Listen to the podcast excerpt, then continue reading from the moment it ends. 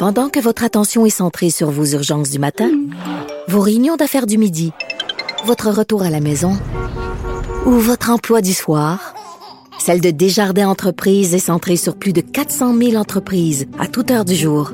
Grâce à notre connaissance des secteurs d'activité et à notre accompagnement spécialisé, nous aidons les entrepreneurs à relever chaque défi pour qu'ils puissent rester centrés sur ce qui compte, le développement de leur entreprise. Parce qu'en immobilier, faut être à son affaire. Suivez les conseils de nos experts. Via Capital, les courtiers immobiliers qu'on aime référer. Bonne écoute. Mario Dumont. Rationnel et cartésien, il peut résoudre n'importe quelle énigme les yeux fermés.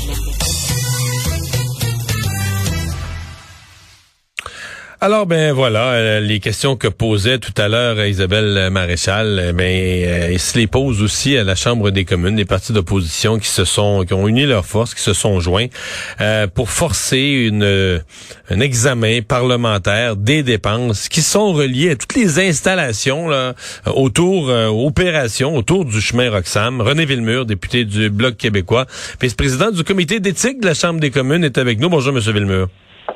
Bonjour, M. Dumont. Qu'est-ce que vous voulez euh, découvrir et déterrer? Ben, premièrement, il faut comprendre que l'histoire du chemin Roxham, c'est une histoire humanitaire. On parle de l'accueil de réfugiés. Et puis, euh, quand on creuse autour, on se rend compte qu'il y a eu quand même beaucoup d'argent public qui a été investi avec très peu de justification. ce qu'on va aller voir, c'est pas tellement frapper sur quelqu'un tant qu'aller voir quelles sont les justifications et voir si ça fait un sens de pérenniser un élément qui, en soi, n'est pas légal. Parce que quand vous dites pérenniser, euh, c'est que là, on c'est plus une affaire comme temporaire. Parce qu'au début, on voyait les gens arriver au chemin Roxham, là, ils embarquaient dans une camionnette. Maintenant, on a mis des tentes des petits abris temporaires.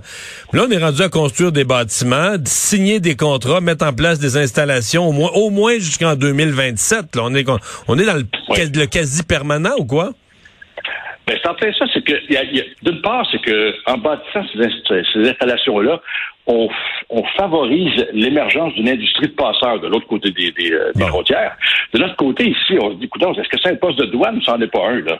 C'est censé être temporaire, ça devait être un accueil particulier. Maintenant, c'est quelque chose qui est vraiment, comme je disais tantôt, pérennisé, là. Alors, on est en train de dire, on, fait des appels d'offres pour des baux, on, on conclut des, des, ententes pour des baux jusqu'en 2025, 27, même pour certains cas. Euh, on nous dit qu'on peut pas nous expliquer qu'est-ce qu'il y en est à cause de la sécurité nationale. Alors, est perplexe quand même, là. Et on sait qu'il y a au moins un demi-milliard de dollars qui a été dépensé jusqu'à maintenant avec très peu de justificatifs. Donc, c'est sûr que le comité d'éthique a comme charge de, voir un peu ce qui s'est passé puis d'apprécier la justesse des actions. Ouais.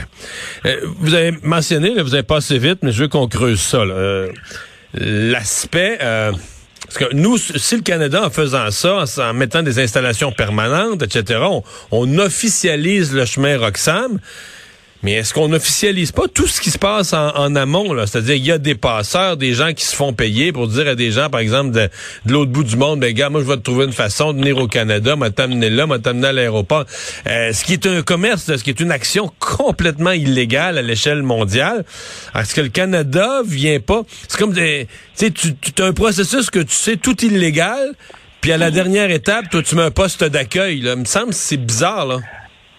Ben, on, a le, on a le gouvernement qui officialise la traite des personnes. C'est pas compliqué.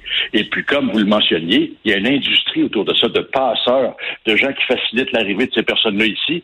Puis nous autres, on les accueille, mais on les accueille avec des policiers pour ça. Pas qu'à faire? Alors, c'est vraiment euh, quelque chose qui ne fait pas sens. On se dit, les gens devraient être accueillis à la frontière. C'est pas le cas.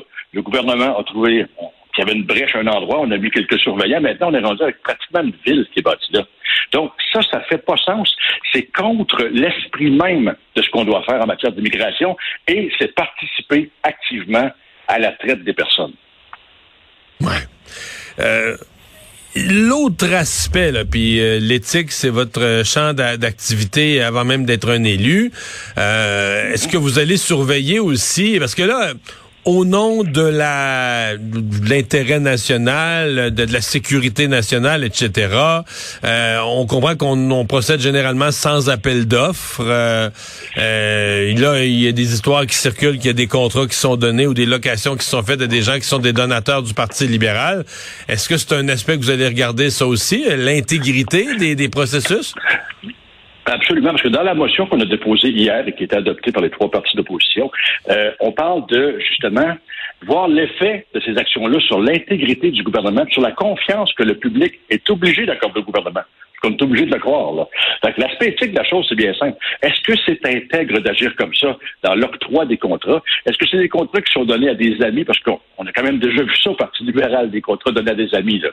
Alors, et on est quand même là-dessus, je dirais, sans dire méfiant, on est quand même sur nos gardes. Là parce qu'on parle de beaucoup d'argent, des justificatifs qui m'apparaissent faibles, et puis c'est pas de nature à inspirer confiance dans l'appareil public. Donc ça, c'est un problème sur lequel on va se pencher dès lundi. Juste pour euh, le bénéfice des gens qui nous écoutent, euh, quand les gens entendent parler là, un demi-milliard, 500 millions, on compte en centaines de millions. Euh, essayez de nous donner juste, vous avez vu un peu la nature des factures, le genre de dépenses. Qu'est-ce qu'est-ce qui peut coûter aussi cher? C'est quoi dans l'ensemble de l'opération qui peut faire grimper la facture à cette hauteur? Ben, si on prend un exemple qui est facile à, bien expliquer, il y a des hôtels à Montréal qui sont loués pour accueillir les réfugiés et un de ces hôtels-là facture 750 000 par mois à tous les mois depuis déjà plus de deux ans. Presque trois. C'est un hôtel qui est un hôtel qui accueille euh, qui accueille les réfugiés. Donc, en, gros, ils arrivent au chemin Roxham, ils sont arrêtés, ils disent, bon, une fois arrêtés, ils disent, moi, je veux demander le statut de réfugié au, euh, au Canada, et là, on les amène à l'hôtel dans la région de Montréal. C'est ça. Puis là, ben, on a, par exemple, cet hôtel-là qui facture 750 000 par mois depuis très longtemps et à tous les mois. Et c'est encore prévu pour durer longtemps. En plein ça. C'est comme ça. Euh... on prévoit que l'urgence va demeurer là. Fait que pendant que les autres hôtels mangeaient leur bas pendant la pandémie puis étaient à 4,3% d'occupation, eux autres, ils facturaient 750 000 par, euh, par mois au gouvernement. Exactement. Et ça, c'est mort de rire. Ça, c'est justement des, des, pratiques qui ne sont pas de nature à favoriser la confiance, puis c'est pas des pratiques qui reflètent l'intégrité qu'un gouvernement devrait avoir. Donc, d'un bout à l'autre du processus, vous allez tout regarder, là? Oui, on a, on a demandé de, recevoir les contrats. Euh, c'est quelque chose qui risque de prendre un peu de temps, puis on, risque de se faire noyer dans la procédure, mais on est habitué quand même. Euh, Alors, vous, avez évalué... vous avez évalué combien de temps va être nécessaire? Ben, écoutez, je vous dirais qu'on va prendre le temps nécessaire. Ce qu'on a fait jusqu'à maintenant, on s'est dit, on va mettre une douzaine d'heures pour voir où on s'en va. Six rencontres de deux heures, minimum. Et après ça, on va aviser à savoir qu'est-ce que ça prend de plus. Il faut bien voir, quand les gens, la fonction publique collabore en général assez bien, donc généralement, on peut arriver assez rapidement, d'ici, je dirais, deux, trois mois, à, déposer quelque chose de clair. Mais il faut prendre le temps d'analyser finement pour être sûr qu'on n'induit pas les gens en erreur nous-mêmes et qu'on fait la lumière pour que tous puissent comprendre on va surveiller ça de près, les résultats de vos travaux. Euh, merci beaucoup d'avoir été là. René Villemur, député du Bloc québécois, euh, qui est vice-président de ce comité d'éthique à la Chambre des communes qui se penche sur les contrats autour du chemin Roxham.